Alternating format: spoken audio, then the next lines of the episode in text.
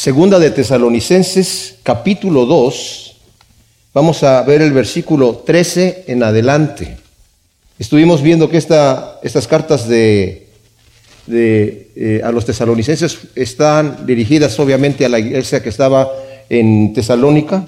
El apóstol Pablo, como he mencionado en otras ocasiones, estaba en Asia queriendo llevar el Evangelio a las partes superiores de Asia, el área que él ya había visitado en su primer viaje misionero. Este era el segundo viaje misionero. Y el Espíritu le impidió ir a, no sabemos cómo se lo impidió, pero le impidió ir a Asia. Quiso ir a Bitinia, que también está al norte, también el Espíritu le impidió eso. Entonces estaba en el puerto de Troas, que está en el extremo eh, oriente, digamos, de lo que es lo que era anteriormente conocido como Asia. No es el Asia que nosotros conocemos hoy en día, actualmente sería eh, el territorio de Turquía, ¿verdad? Y estaba en el puerto de Troas, y ahí tuvo una visión en la noche, y se le apareció un varón macedonio que le dijo, ven acá y ayúdanos. Macedonia era, es lo que ahora es Europa.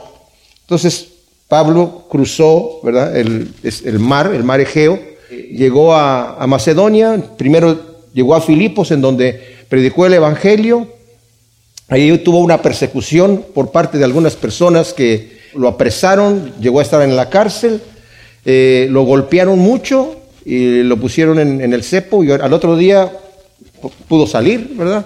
Fue todo golpeado así como iba a Tesalónica y estuvo ahí solamente tres días de reposo porque hubo, una envidia de los judíos que vieron que mucha gente se estaba convirtiendo al Señor y eh, instigaron a unos vagos que estaban ahí para armar una turba y al final eh, sacaron a Pablo de allí. Dejó una iglesia joven, muy frágil, y Pablo estaba muy preocupado, ¿verdad?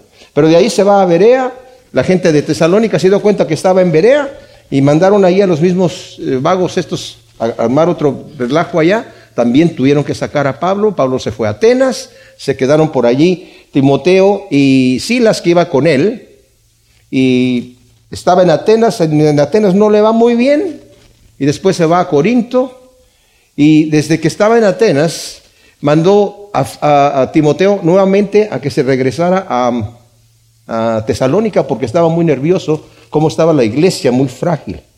Y cuando él ya después eh, llega a Corinto, Timoteo le da las buenas noticias de que la iglesia estaba muy firme. Entonces el apóstol Pablo, muy contento, escribe la primera carta de los tesalonicenses.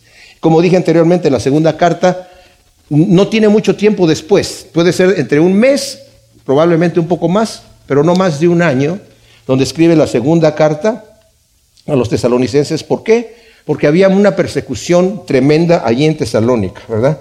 Entonces, Pablo ya les había eh, dicho a, los tesalonicenses que ellos estaban siendo atribulados por gente que los estaba atribulando, pero que el Señor iba a enviar a un juicio, e, eventualmente sabemos, ¿verdad? Que el juicio final viene, donde el Señor va a castigar a los que persiguen al, al, Evangelio, porque los que persiguen el Evangelio están persiguiendo al Señor mismo, ¿verdad? Como el mismo Pablo fue perseguidor del Evangelio, ¿verdad? De la iglesia, y el Señor se le aparece camino a Damasco y le dice, ¿por qué me persigues a mí? ¿verdad? Y, ahí se convierte el apóstol Pablo. Entonces, Pablo ya ha aclarado aquí, ¿verdad? También el tema de la parucía, que ¿qué es, es esto? La, venida, la segunda venida del Señor. Hay muchos argumentos acerca de que si el Señor viene otra vez y luego viene una tercera vez, eh, que si el arrebatamiento es antes de la tribulación, a la mitad de la tribulación, casi al final de la tribulación o al final de la tribulación. Bueno, no me voy a meter en esos detalles, eh, lo vimos eso la vez pasada, cuando habla el, apóstol Pablo e, en este el pasaje que nosotros vimos la vez pasada, es el pasaje más oscuro de los escritos de Pablo en el sentido de que no tenemos mucha información. Y Pablo continúa diciéndole a los tesalonicenses, ustedes ya saben de lo que les he dicho, ya se los hablé a ustedes, pero no lo vuelve a repetir, entonces nos quedamos con unas lagunas allí, pero nos quedamos con lo que el Señor quiere que nos quedemos. Pablo acababa de decir que va a venir un inicuo que es el hijo de pecado, que lo conocemos con el nombre del anticristo. cuando está hablando de los fines de los tiempos. Y este inicuo, si leemos un poquito antes, desde el versículo 8 del capítulo 2, dice, entonces será revelado el inicuo a quien el Señor matará con el soplo de su boca y destruirá con el resplandor de su venida, cuyo advenimiento es por obra de Satanás, con toda clase de poderes y señales milagrosas y prodigios mentirosos, y con todo engaño de iniquidad para los que perecen recompensa por no haber acogido el amor de la verdad para ser salvos. Por esto Dios les envía una fuerza de extravío para que crean a la mentira y sean juzgados todos los que no creyeron a la verdad, sino que se complacieron en la injusticia. Cuando nosotros empezamos a, eh, cuando estudiamos el libro de Apocalipsis, nos damos cuenta que el mundo va a llegar a estar a tal grado de maldad que van a odiar completamente, ya está sucediendo ahora, odiar y rechazar completamente el Evangelio. Entonces este anticristo que, va a aparecer va a ser atractivo al mundo pecador, ¿verdad? Porque les va a dar permiso de hacer todas las maldades que hagan. Y toda esta gente va a ser engañada porque además va a tener prodigios, señales y van a, decir, pues este verdaderamente, eh, eh, Apocalipsis dice, ¿quién como la bestia? Porque eh, hasta el, el, Señor le llama bestia, ¿verdad? ¿Quién como la bestia que tiene tanto poder? ¿Quién como el anticristo que tiene tanto poder? Y es poder que el mismo Satanás le da. Y la gente que no quiere y no ha querido creer en la verdad del Evangelio, van a ser engañados. Y mucha gente hoy en día, que no quieren creer al Evangelio, creen a cualquier otra cosa, ¿verdad? Y son engañados. Entonces, esta es la parte, digamos, negativa, porque yo les he dicho que el día del Señor, en, el Antiguo Testamento, el Señor a través de los profetas le decía a su pueblo, no digan el día del Señor, el día del Señor, el día del Señor, qué bonito, porque el día del Señor va a ser un día duro, un día de venganza. Pero eso es una espada de doble filo, ¿por qué? Porque aunque el, día del Señor es un día de venganza y de tribulación para el mundo pecador, para nosotros los cristianos es el día en donde vamos a estar con el Señor. Y vamos a, recoger, ¿verdad? Eh, a cegar la recompensa de haber aceptado a Cristo como Salvador y heredar la vida eterna que el Señor nos ha comprado a precio de sangre. Entonces, en el versículo 13, introduce Pablo una, digamos, se dirige ahora ya a la iglesia. Acaba de hablar de los impíos, aunque anteriormente también dijo, este es el justo juicio de Dios, pagar con tribulación a los que los atribulan a ustedes, pero a ustedes el Señor les va a dar tranquilidad y les va a dar reposo eventualmente. Y mis amados, esto es, esto es para nosotros, debe ser una, una, una confianza. Ayer mi esposa y yo estábamos compartiendo un devocional donde estaba hablando de las perfecciones de Dios. Dios es perfecto y todo lo que hace es perfecto. Y todo lo que, todo lo que opera son perfecciones de él, su misma naturaleza, todo es perfecto. Y estábamos, en este devocional decía, cuando nosotros vemos nuestra vida y vemos algunas situaciones negativas, tragedias, situaciones que, pruebas que vienen a nuestra vida, a veces decimos, Señor, ¿por qué están pasando estas cosas? ¿Qué, no puede ser la cosa mejor? Yo, en tu caso, no permitiría esto. Y muchas personas nos llegan con ese argumento. Es más, el diablo nos, tienta a nosotros en nuestro corazón. Si Dios es tan bueno, ¿por qué te está pasando esto? ¿Por qué permite esto Dios en tu vida? ¿Tú lo harías así con uno de tus hijos? Una vez el pastor Chuck Smith dijo,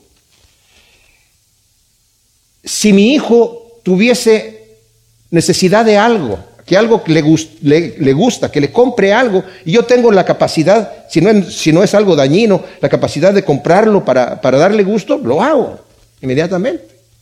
Si mi hijo está enfermo y yo tengo la capacidad de llevarlo al doctor o de ir a la farmacia y comprar el remedio que necesita, la medicina que necesita, lo hago. O sea, yo no quiero que mi hijo esté enfermo. Dice, ¿por qué Dios permite que tengamos necesidad? En ocasiones o que caigamos en alguna enfermedad en ocasiones, o que nos vengan tragedias en ocasiones. Y luego dice, tal vez yo no sé ser padre, porque Dios es diferente, ¿verdad? Dios permite, este devocional decía, Dios permite en tu vida lo que tú necesitas. Dice Romanos 8:28 que todas las cosas ayudan a bien a aquellos que aman al Señor. En otras palabras, el universo no podría estar mejor las cosas no podrían ir mejores. Si las cosas pudieran ir mejores, Dios ya las hubiera hecho mejores. Pero estamos viviendo en la realidad de qué es lo mejor. Cuando nosotros lo vemos desde ese punto de vista, todas las pruebas que tenemos y todas las situaciones adversas en nuestra vida, ya no las vemos como, ay Señor, ¿por qué permites esto? Sino, Señor, ok, si eso es lo que yo necesito, adelante, Señor. Él tiene un propósito positivo para nuestra vida, aunque nosotros no lo entendamos, mis amados, ¿verdad? Pero cuando tomamos esa posición, entonces tenemos la confianza y descansamos en el Señor en medio de la dificultad. ¿Por qué? Porque decimos, Señor, tú estás permitiendo esto por un propósito bueno para mi vida yo confío en ti. Y no se haga mi voluntad sino la tuya. Y es, cuando confiamos así en el Señor, podemos pasar con más tranquilidad las tribulaciones, aunque no es garantizado que no vamos a estar. Las pruebas duelen, las pruebas duelen, pero es parte, todo eso es parte de ejercicio espiritual que el Señor nos está permitiendo hacer y está trabajando esas cosas en nosotros. Como dice Santiago, y lo he repetido muchas veces, alégrense cuando estén en diversas pruebas, porque la prueba de vuestra fe produce paciencia, dice ahí. La palabra paciencia es una palabra muy compleja en el griego, quiere decir paciencia, perseverancia, constancia, tenacidad, fuerza, dureza, ¿verdad? templanza, templado en el sentido de que va a ser firme. Entonces la prueba hace que mi fe esté madura. Y la, palabra perfección eh, también quiere decir madurez. Eh, que estar completos y maduros. Y es lo que el Señor quiere que nosotros, eh, que lleguemos a estar allí. También por eso Pedro dice, les está hablando en su primera carta, en el primer capítulo, Dice, ustedes se gozan en la esperanza que tienen en el Señor y en la herencia que el Señor nos ha dado y están firmes allí en esa fe. Pero si es necesario, algunos de ustedes van a tener que pasar por algunas pruebas, porque es necesario que vuestra fe, que es más preciosa que el oro, sea probada, así como el oro es probada por el fuego. La fe tiene que ser probada para qué? Para que madure, para que se limpie, para que se limpie de las impurezas, como el oro se limpia de las impurezas y alcanza mayor quilataje entre más impurezas le sacan. Nuestra fe, el Señor quiere que lleguemos a esa, situación. Por eso vemos nosotros ejemplos como Abraham que ya era amigo de Dios, ya había creído que el Señor le iba a dar un hijo, el Señor le dio el hijo. E-, era un hombre de fe. Por la fe, cuando ustedes leen Hebreos 11, vemos todo lo que hizo Abraham. Pero también dice que por la fe, cuando el Señor le dijo, sacrifícame a tu hijo, él no le levantó el puño al Señor a decirle, pero ¿qué clase de Dios eres tú entonces? Yo pensé que, que, que era tu amigo, ¿verdad? y, me dices que me vas a dar un hijo y me, haces esperar hasta que tengas 100 años. Y luego ya que me lo diste por fin, ahora me, lo pides que, que, lo mate. Me, prometiste que me ibas a dar herencia, descendencia en este hijo. Y, y no se ha casado y ahora me estás pidiendo que lo sacrifique. No dijo eso Abraham. Se levantó temprano y se fue a sacrificar a su hijo. Pero nos dice también Hebreos 11 que él creía que Dios lo iba a resucitar de los muertos. Sabemos la historia, no lo tuvo que sacrificar. Porque ya cuando había levantado la mano con el cuchillo, el ángel le dijo, detente Abraham, porque Dios ya sabe que le amas y no le has negado tu hijo. ¿Verdad? Y luego ya se encuentra un, carnero allí y lo sacrifica para el Señor. Pero él no sabía que el ángel iba a decir eso. Y nos dice Hebreos que él pensaba que Dios lo iba a resucitar de los muertos. Porque Abraham dijo, el Señor me prometió que me iba a dar descendencia en Isaac y él no se ha casado todavía y ahora lo tengo que sacrificar. Pues yo no sé cómo le va a hacer Dios, pero una cosa sí sé, no me va a fallar. Y esa es una fe. O sea, ¿por qué lo hizo pasar por ese mal rato? Porque quería todavía probar su fe. Entonces estos tesalonicenses están siendo probados mientras están teniendo toda esta persecución de parte de sus compatriotas ahí y también de, los judíos y de los que estaban allí en Tesalónica, de los que ya habían alborotado en contra de la iglesia, porque yo les digo una cosa, mis amados, el mensaje del Evangelio es un mensaje de amor, es un mensaje de paz, no es un mensaje de guerra, no es un mensaje de, pleito, es un mensaje de paz, de armonía, de amor, de perdonar al enemigo, de ayudar al necesitado y todas estas cosas. ¿Por qué el mundo lo rechaza? ¿Y por qué ataca? Si lo rechaza, ok, no lo quiero, eso no es para mí, listo. Pero no se queda con las manos así, atadas, sino atacan al cristianismo. ¿Por qué? Porque son como dice la escritura, son hijos del diablo que están atacando a los hijos de Dios. Bueno, ahora se dirige pues entonces a la congregación y como acababa de decir el versículo 11, eh, por esto Dios los envía una, una, fuerza de extravío para que crean a la mentira y sean juzgados todos los que no creyeron a la verdad, sino que se complacieron en la injusticia. Al final del capítulo 1 de Romanos dice, esta gente sabe, estos impíos saben que el juicio de Dios para los que practican todo ese tipo de maldad e impiedad es muerte, pero no les importa. Se complacen haciéndolo y se complacen cuando otros más los, también los están haciendo. Esta es esta gente aquí, ¿verdad? Y por eso es que les viene ese espíritu. El Señor dice, ¿ustedes quieren creer la mentira? Entonces les, voy a enviar un espíritu para que crean la mentira.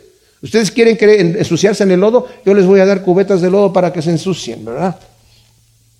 Versículo 13 dice, pero nosotros debemos dar siempre gracias a Dios por vosotros, hermanos amados por el Señor, pues Dios os escogió como primicias para salvación en santificación de espíritu y fe verdadera, a lo cual os llamó mediante nuestro Evangelio para alcanzar la gloria de Jesús el Mesías nuestro Señor. O sea, Pablo vuelve a mencionar aquí su ferviente y constante oración por los creyentes. Siempre Pablo escribe, estamos orando por ustedes y constantemente está hablando de esta oración.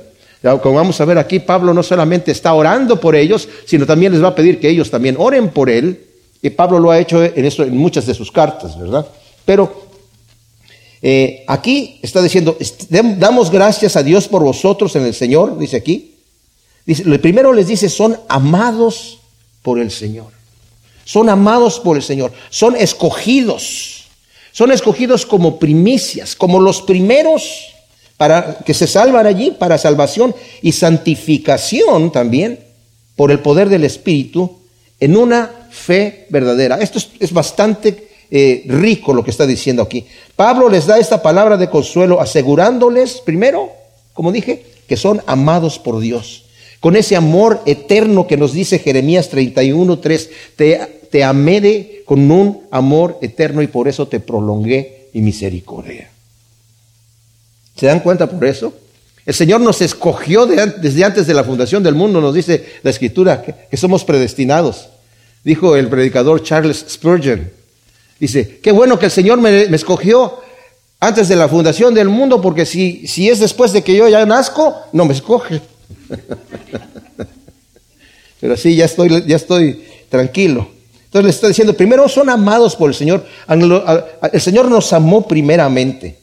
Por tanto, eh, eh, son también escogidos desde antes, como dije yo, de la fundación del mundo y han sido llamados por Dios para alcanzar la gloria de nuestro Señor Jesucristo. Miren, a mí me encanta lo que dice aquí en la epístola de los Efesios en el primer eh, versículo, capítulo, perdón, del versículo especialmente del 3 al 7, dice, bendito el Dios y Padre de nuestro Señor Jesús, el Mesías, quien nos bendijo en los cielos con toda bendición espiritual. O sea, ya lo hizo. Nos bendijo en los cielos con toda bendición espiritual. ¿Y dónde está esa bendición? No la tenemos todavía. Vamos en proceso allá, pero ya está hecho. Ya está hecho. Nos bendijo con toda bendición espiritual y según nos escogió en Él antes de la fundación del mundo para que fuésemos santos y sin mancha delante de Él. Ese fue el propósito por el cual el Señor nos escogió. ¿Para qué? Para que seamos santos y sin mancha delante de Él. Pero nosotros no nos vemos así. Pero el Señor ya nos declaró así por fe. Y el propósito es ir trabajando eso en nuestras vidas.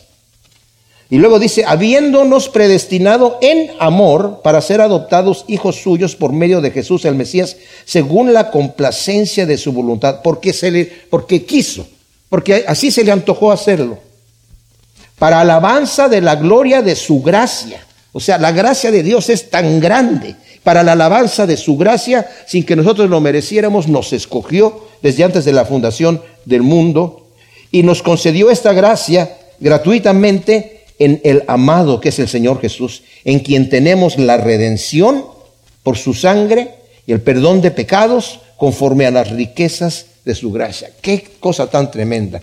Y también leemos nosotros en, en ah, Romanos capítulo 8, eh, el versículo 30, en donde nos está diciendo, bueno, leamos desde el 28.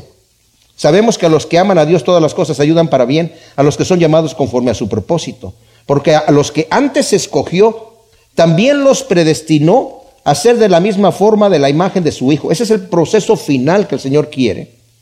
Para que Él, Jesús, sea el primogénito entre muchos hermanos. Versículo 30, al donde iba yo.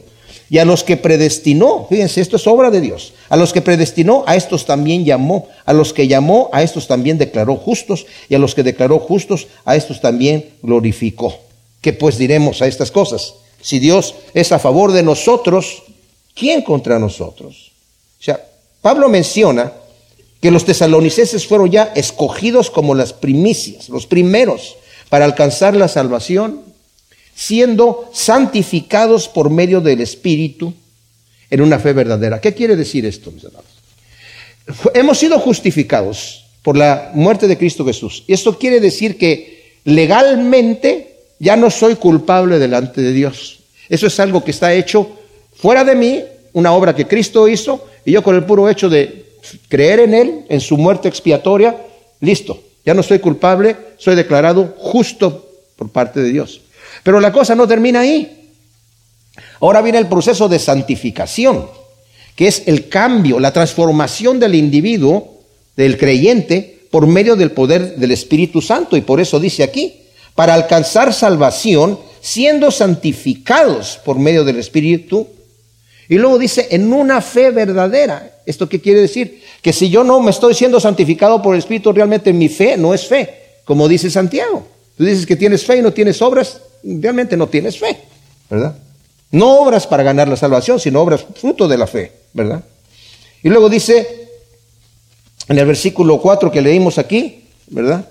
Eh, no, perdón, 14, al cual los llamó mediante nuestro evangelio para alcanzar la gloria de Jesús de Mesías. No quiere decir que es otro evangelio, sino simplemente está hablando del evangelio que está predicando, ¿verdad? En Gálatas 1 del 6 al 9 dice, el que predique otro evangelio, que el que han escuchado, el que les hemos predicado, sea maldito de Dios. Y les vuelve a decir, ya eh, quien sea, ¿verdad? Que sea un ángel, que sea quien sea, sea maldito de Dios.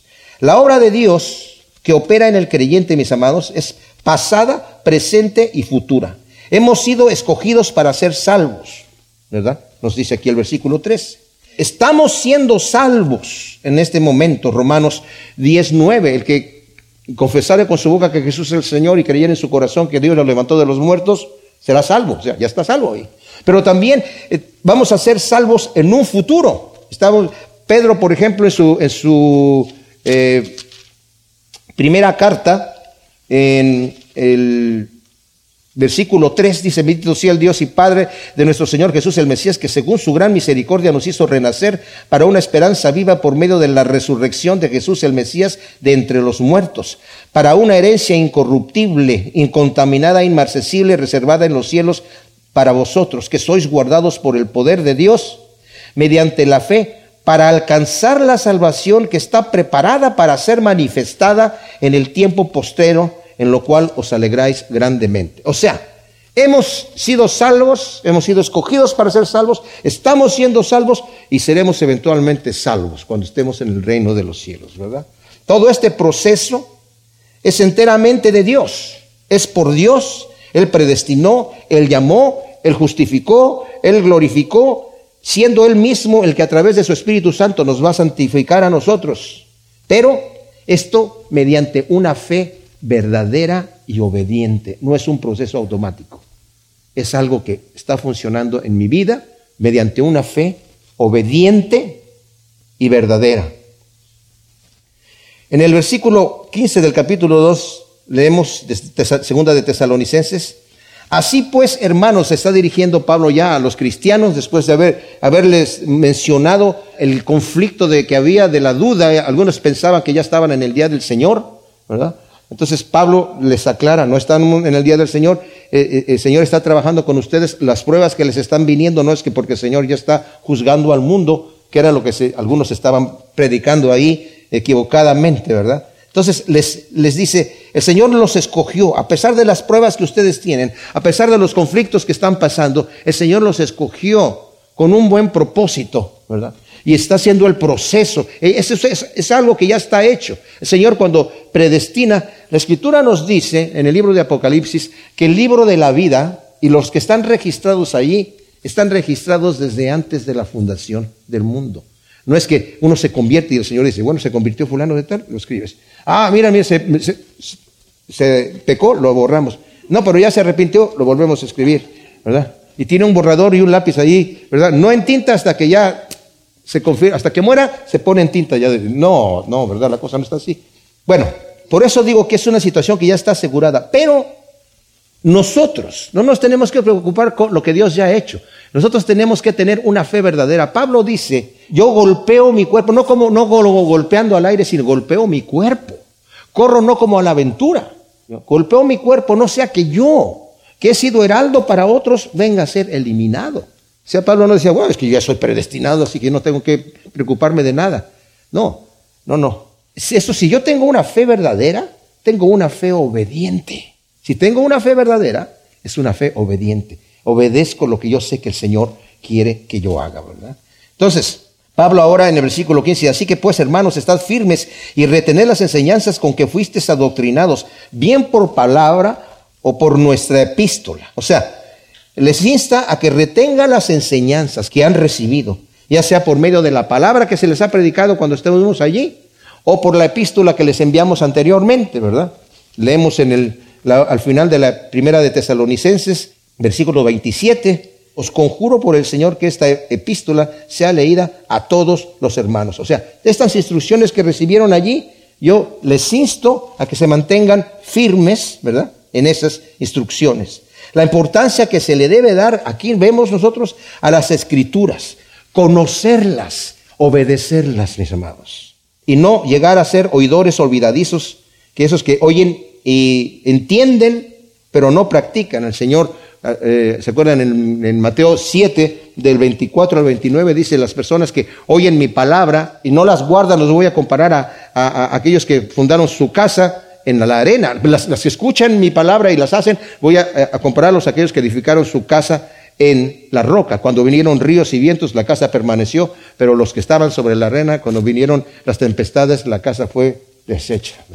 Y luego Santiago también nos dice que no seamos oidores olvidadizos, ¿verdad? Que oímos la palabra y nos pega en el corazón y decimos, ay, lloramos y sentimos así, pero salimos y no la practicamos. Entonces, somos como dice, como aquel persona que se ve en el espejo y después se va y se olvida cómo era. El espejo viene cuando la, palabra nos confronta, pero si no cambiamos, mis amados, ¿de qué nos sirve? ¿Verdad? Entonces, Pablo les está diciendo aquí, exhortando a eso, ¿verdad? Y nuestro mismo Señor Jesús, el Mesías y Dios nuestro Padre, quien nos amó y nos dio consolación eterna y buena esperanza por gracia, consuele vuestros corazones y las afiance en toda palabra y obra buena entonces Pablo ora para que el mismo Señor Jesús consuele, afiance en toda palabra buena, en toda buena obra, en un buen fruto, ¿verdad? Y notemos que aunque se mencionan el Señor Jesús, el Mesías y al Dios Padre, el verbo es singular, consuele. No dice que el Señor Jesús, el Mesías y el Dios Padre consuelen, no, sino consuele, mostrando que Dios es uno, ¿verdad? Es un detalle ahí importante. En el capítulo 3, por lo demás, hermanos, orad por nosotros para que la palabra del Señor corra y sea glorificada así como ocurrió con vosotros, para que seamos librados de hombres pervertidos y perversos, porque la fe no es de todos. Después de orar por los creyentes en Tesalónica, como lo acabamos de ver en los últimos dos versículos del capítulo anterior, pide oración por él y sus colaboradores en el Evangelio, como acostumbraba solicitarlo. Podemos ver ejemplos en Romanos 15:30, segunda de Corintios 1:11, Efesios 6:19 al 20, Colosenses 4:3 y en la carta anterior de Tesalonicenses 5:25 Pablo dice, "Oren por favor por nosotros para que el evangelio pueda correr, pueda ser predicado", Pablo solicita dos motivos por la oración aquí por la intercesión. Y el orden es muy importante. Primero por el crecimiento del Evangelio y luego por su libertad personal para predicar. Alguien ha dicho esto. Es humano pensar primeramente en la seguridad personal, pero es divino desear el éxito del Evangelio más que todo. Mis amados, cuando oramos al Señor, ¿cuál es nuestro mayor interés? Señor, ayúdame, ayúdame, dame, dame, quítame lo que me, estorba y dame lo que no tengo, ¿verdad? Oh, Señor, que tu palabra se expanda. Yo les digo que si nuestra intención, nuestra primera intención en nuestra oración es orar para que el Evangelio se expanda, nosotros mismos vamos a andar compartiendo el Evangelio con los demás. No nos vamos a quedar callados, porque esa es nuestra motivación. Pero cuando somos egoístas, no necesitamos compartir el Evangelio con nadie. Yo solamente, yo estoy viviendo bien, estoy tranquilo, tranquilo. ¿Para qué me meto en problemas con aquel? A lo mejor no, a lo mejor no le va a gustar lo que le voy a decir. Entendamos eso. Primeramente, Pablo ora para que la palabra corra y sea glorificado así como sucedió entre los creyentes en Tesalónica. En el Salmo 147, 15 también dice, y tu palabra correrá, Señor, por toda la tierra, para que sea glorificada, que quiere decir que sea recibida, que sea aceptada, como ocurrió entre vosotros. Y a los tesalonicenses ya les dijo anteriormente, en la primera carta, en el capítulo 2, versículo 13 dice, por eso damos gracias sin cesar a Dios, porque habiendo recibido de nosotros la palabra del mensaje de Dios, la aceptasteis no como palabra de hombre, sino tal como es en verdad palabra de Dios que obra también en vosotros que creéis. O sea, así como ustedes recibieron la palabra, oren para que esa palabra que nosotros estamos ahora acá en Corinto también predicando se esparza y corra, y así como ustedes recibieron, que ellos también reciban, y reciban en todos lados, dice. En segundo lugar, Pablo les pide oración por él y por su equipo para que sean librados de los pervertidores y perversos que se oponían al Evangelio, versículo 2, y para que seamos librados de hombres pervertidores y perversos porque la fe no es de todos. O sea, estos hombres pervertidores y perversos que se oponían al Evangelio se constituyen ellos mismos enemigos de Cristo. ¿verdad? Y eso le pasó, como dije ya, en Tesalónica, la persecución que tuvo en Tesalónica, ahí eh, Hechos 17.5, la que tuvo en Berea, en el, en el 13, ¿verdad? Y más adelante vamos a ver la persecución que también tuvo en Corinto, en el 18.6, ¿verdad? Entonces está diciendo que seamos librados de esas personas que son enemigos del Evangelio, oren también por nosotros. Pero la primera petición es para que la palabra de Dios corra, ¿verdad? Y no tanto que seamos librados para que no nos peguen, sino que seamos librados para poder hacer la obra del Señor eficazmente. Qué tremenda ejemplo nos da el apóstol Pablo. Después de esta exhortación, dice aquí, en versículo 6, y nuestro Señor Jesús, el Mesías y Dios nuestro Padre, quien nos amó y nos dio consolación eterna y buena esperanza y gracia, consuele vuestros corazones y los afiance en toda obra y palabra buena. O sea, después de esta exhortación a la oración mutua, o sea, yo acabo de orar por ustedes, también les pido que oren por mí. Y qué hermoso es esto, mis amados. Yo les digo una situación, yo les pido oración a ustedes. Lo más que pueden hacer por mí es orar por mí. La escritura ya nos había dicho que debemos orar por los que están en liderazgo en la iglesia, para que sea una iglesia sana, para que el Señor me dé palabra, para que yo no me desvíe de la sana doctrina, ¿verdad? Así como Pablo pide oración por él, yo también les pido oración, ¿verdad? Porque es lo, principal. Debemos estar orando nosotros, mis amados, los unos por los otros. Pablo ora por, por, las iglesias que él estaba fundando fervientemente, pero también les dice así, como yo estoy orando por ustedes, por favor yo también les pido oración. La oración es algo extraño, ¿verdad? Porque decimos, bueno, ¿por qué, ¿para qué le pido a Dios si, si Dios ya, ya sabe lo que necesitamos? De hecho, el mismo Cristo dice, cuando ores no seas como los hipócritas, Dios ya sabe lo que necesitas. Bueno, entonces, ¿para qué oro? Porque Dios va cambiando mi corazón en la oración. Por eso les dijo a sus discípulos, la mies es mucha y los, los, obreros son pocos, entonces ¿qué hay que hacer, Señor? ¿Ir a trabajar? No, no, hay que orar, hay que pedirle al Señor que envíe obreros. ¿Y por qué le voy a pedir yo al Señor que envíe obreros? Que Él no los puede enviar Él sin mi, autorización o mi petición. Sí, pero cuando yo estoy orando para que envíe obreros, estoy cambiando, el Señor está cambiando mi corazón porque luego puede ser que Él me envíe. Y de hecho a sus discípulos primero oraron y después los envió de dos en dos, ¿verdad? Entonces, en la oración, mis amados, los unos por los otros, estamos, Señor está transformando nuestros corazones y así quiere el Señor que sea, ¿verdad? Nos quiere incluir dentro de su, de su equipo. Y luego dice, porque no es de todos la fe. Esto quiere decir, no todos tienen fe o no todos creen. No todos van a creer. Entonces, por eso, dice, oren por nosotros. Hay gente malvada porque no todos creen. Hay gente malvada porque no todos van a recibir ese regalo de Dios. Luego dice el versículo 3, pero fiel es el Señor que os afianzará y protegerá del mal, y estamos confiados en el Señor acerca de vosotros de que hacéis y haréis lo que os mandamos. Y el Señor dirija vuestros corazones en el amor de Dios y en la paciencia del Mesías. Después de esta exhortación a la oración mutua, Pablo pasa a dar algunas instrucciones. Primero, los anima a confiar en el Señor, quien los va a afianzar y los va a proteger del mal. El versículo 4, ¿verdad? Pablo confía que los tesalonicenses seguirán lo que Pablo y el equipo les ha ordenado. Esta palabra ordenado es una palabra militar, es una orden fija. Ellos tenían la autoridad de hacer estas situaciones, es decir, seguirán cumpliendo lo que se les ha enseñado. Y luego dice, y que el Señor los lleve a amar como, bueno, el versículo 5 la traduce así la nueva versión internacional, que el Señor los lleve a amar como Dios ama y a perseverar como Cristo perseveró. O sea, Pablo los exhorta a que sigan el ejemplo de Dios, de su amor y de su perseverancia, paciencia, tenacidad. Y luego Pablo va a retomar un, tema, un problema que había allí en Tesalónica, eh, que lo necesita corregir un desorden de algunos creyentes en Tesalónica que no se había corregido. En el, capítulo 5 eh, de la carta anterior, en el versículo 14, dice, hermanos, también os exhortamos para que amonestéis a los desordenados. Bueno, los amonestaron a los desordenados, pero parece que no se habían ordenado. Y algunos comentaristas creen que incluso el desorden se, se hizo peor. ¿Y cuál va a ser este desorden? Que no quieren trabajar o se están entrometiendo en lo ajeno o están aprovechándose de los demás. Aquí lo va a explicar Pablo perfectamente bien. Aquí Pablo, quiero decir una cosa, esto es importante, mis hermanos. No está haciendo abuso de autoridad. También dice el versículo 6, pero os ordenamos, utiliza nuevamente ese término militar. Os ordenamos con una autoridad. Pero les digo aquí, Pablo no está haciendo abuso de autoridad, sino que en su posición de apóstol y siervo del Señor, lo hace en el nombre del Señor Jesús, no en su nombre en el nombre del Señor Jesús, ya que el abuso de autoridad está prohibido en la escritura, mis amados. Hay desafortunadamente pastores que se creen dueños de la gente para darles instrucciones y tienes que hacerlo así, tienes que hacerlo así. No necesariamente porque lo dice la escritura, sino porque lo dice Él. Y son abusos. Por ejemplo, el apóstol eh, eh, Pedro nos, eh, prohíbe esas cosas a todos los que somos, estamos a cargo de la obra del Señor.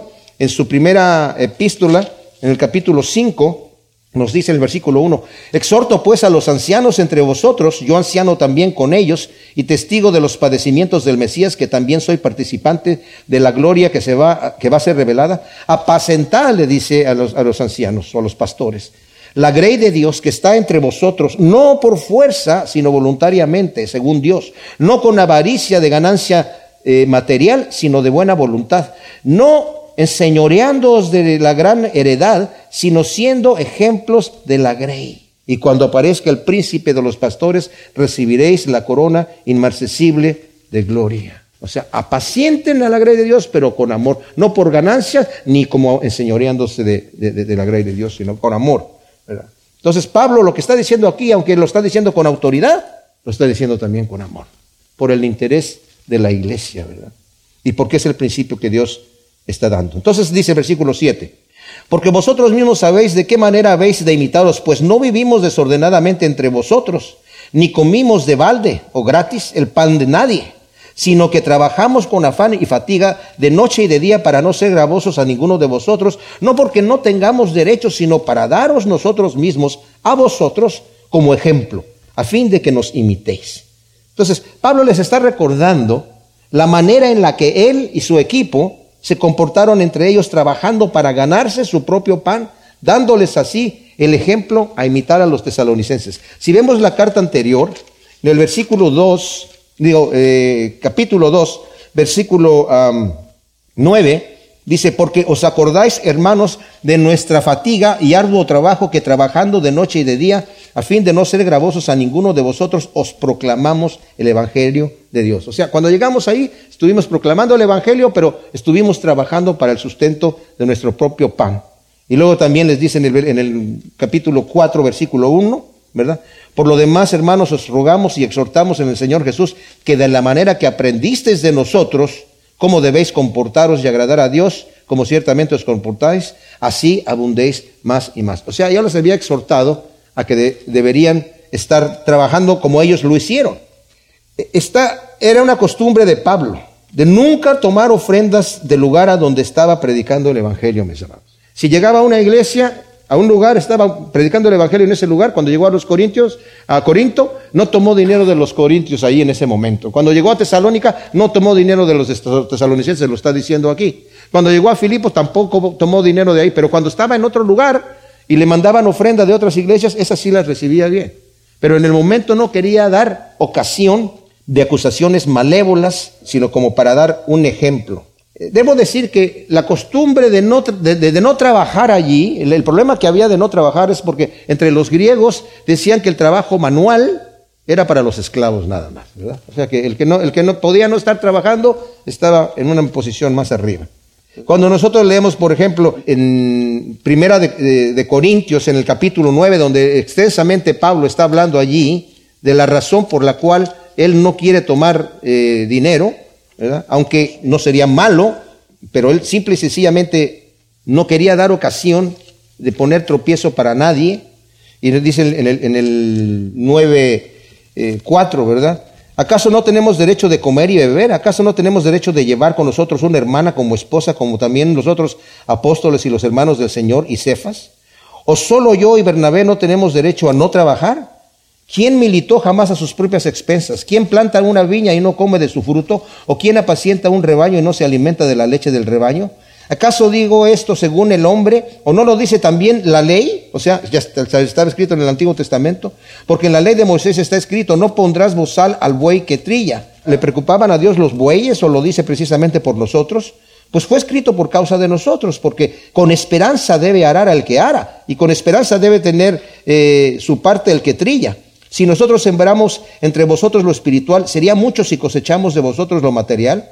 Si otros participan de este derecho sobre vosotros, ¿cuánto más nosotros? Pero no hacemos uso de ese derecho, fíjense, sino que lo soportamos todo para no poner ningún obstáculo al Evangelio del Mesías. ¿No sabéis que los que trabajan en, en las cosas sagradas comen en el santuario, del santuario, y los que sirven al altar participan también de lo del altar? Así también lo ordenó el Señor a los que proclaman el Evangelio que vivan en el Evangelio, y eso está en Lucas 10, 17, donde dice, cuando entren en una casa, coman lo que se les dé, disfruten lo que se les dé, porque el obrero es digno de su salario, ¿verdad? Así lo ordenó el Señor. Pero yo no me he aprovechado de ninguna de estas cosas, ni lo escribo para que se haga así conmigo. Yo trabajo con mis propias manos. Y Pablo lo dice en otra ocasión, para estas manos me han servido no solamente para sostenerme a mí, sino a los que están conmigo también. A los rabinos les enseñaban siempre un oficio. Decían los judíos, ¿verdad? los, rabinos, ¿verdad? Si tú no le enseñas a tu hijo un oficio para que trabaje, lo, estás convirtiendo en un ladrón. Y acá es el problema que había. Aun cuando estábamos con vosotros, versículo 10, os ordenábamos esto, si alguno no quiere trabajar, tampoco coma. Esto ya lo había ordenado antes.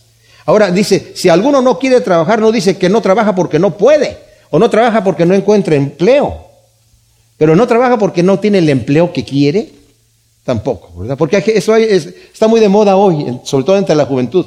Ay, no, trabajar allí en un trabajito así, no, no, yo tengo derecho a un trabajo superior. Pues tal vez sí tienes derecho, pero tienes que empezar de abajo.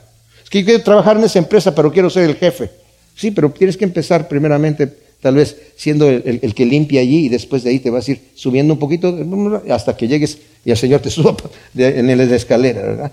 Pues hemos oído, dice aquí, de algunos entre vosotros que viven desordenadamente sin ocuparse en ningún trabajo, sino entrometiéndose en lo ajeno. A los tales ordenamos y exhortamos en el Señor Jesús el Mesías que trabajando con tranquilidad coman su propio pan. Wow, esto es tremendo, dice. Y vosotros, hermanos, no os canséis de hacer el bien.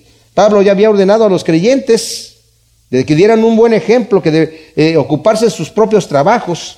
En la carta anterior, el capítulo 4, versículo 11, les dice, que tengáis como meta vivir tranquilamente ocupados en vuestros propios negocios, trabajar con vuestras manos, así como os ordenamos, a fin de que andéis honestamente para con los de afuera y no tengáis necesidad de nada.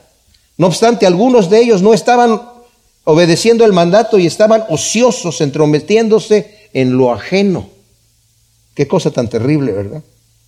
Ahora Pablo dice, vuelvo a ordenar y a exhortar en el Señor Jesús el Mesías que esos que viven desordenadamente trabajen para ganar su propio sustento. Y a los demás también Pablo los anima a no cansarse de hacer el bien, permaneciendo hasta el fin con paciencia. Cuando el Señor, cuando Pablo está instruyendo a, Timoteo, ¿verdad? En cuanto al, trabajo, dice, hay, hay eh, personas que al no trabajar son ociosos y al rato se convierten en chismosos, se están entrometiendo en todo lo que no les, no les incumbe, ¿verdad? Y estaba esa costumbre. Y era carga para los mismos eh, tesalonicenses que sí trabajaban, ¿verdad? Y que eran benévolos y que de repente llegaba la persona y la, veían con necesidad y, pues, hay, que, ayudarlo, ¿verdad? ¿Se imaginan llegando el, que no trabaja allá a la casa? Hola, ¿cómo estás, este fulanito de tal? Eh, oye, huele bien rico, ¿verdad? Este, vine aquí para orar por ti, para eh, compartirte una escritura. ¿Y, qué, qué, tiene, qué hiciste de cenar? Uy, tengo tanta hambre. Entonces, pero había gente que sí, legítimamente necesitaban ayuda, porque eso es, así. Y debemos ayudarnos los unos a los otros. Entonces, por eso Pablo dice aquí en el versículo 13, y vosotros, hermanos, no os canséis de hacer el bien. O sea, cuando necesitamos ayudar, ok, miren, tú no estás trabajando. No te estás ganando tu propio sustento, no porque no puedes, sino porque no quieres. Yo cuando llegué aquí a Estados Unidos, mis amados, dejé un trabajo muy bueno en, México y mi esposa también, y vine, aquí a estudiar ingeniería de grabación. Pero mientras estaba yo estudiando, necesitaba trabajar. ¿Y en qué trabajé? En lo que hubiera. Yo necesitaba darle de comer a mi familia, ¿verdad? Y no eran trabajos muy bonitos, ni muy salario mínimo, pero así tenía que empezar la situación. Así tiene que ser. Y los que trabajan se dan cuenta que así tiene que ser, ¿verdad? Si alguno no obedece, dice aquí, nuestra palabra transmitida mediante esta epístola, a este señálenlo, pónganle un letrero, pónganle vago, ocioso, no, no dice eso. Regálenle una, una playera que diga, yo soy un holgazán. Señálenlo para no juntarse con él, a fin de que sea avergonzado, pero no lo consideren como enemigo, sino amonestadlo como hermano. O sea, señálenlo, porque está desordenadamente viviendo, ¿verdad?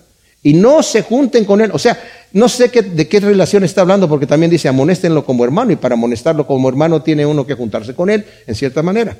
Pero dice, pero señálenlo, que es que se dé cuenta, eh, necesitas corregir tu vida, necesitas entender lo que Dios necesita que tú quieres hacer, porque Dios incluso Adán, antes de la caída, cuando estaba en el, en el huerto, no estaba Adán así recogiendo manzanas así, dice que lo puso a labrar el huerto que Dios plantó. Dios lo plantó, pero puso a Adán a labrar el huerto.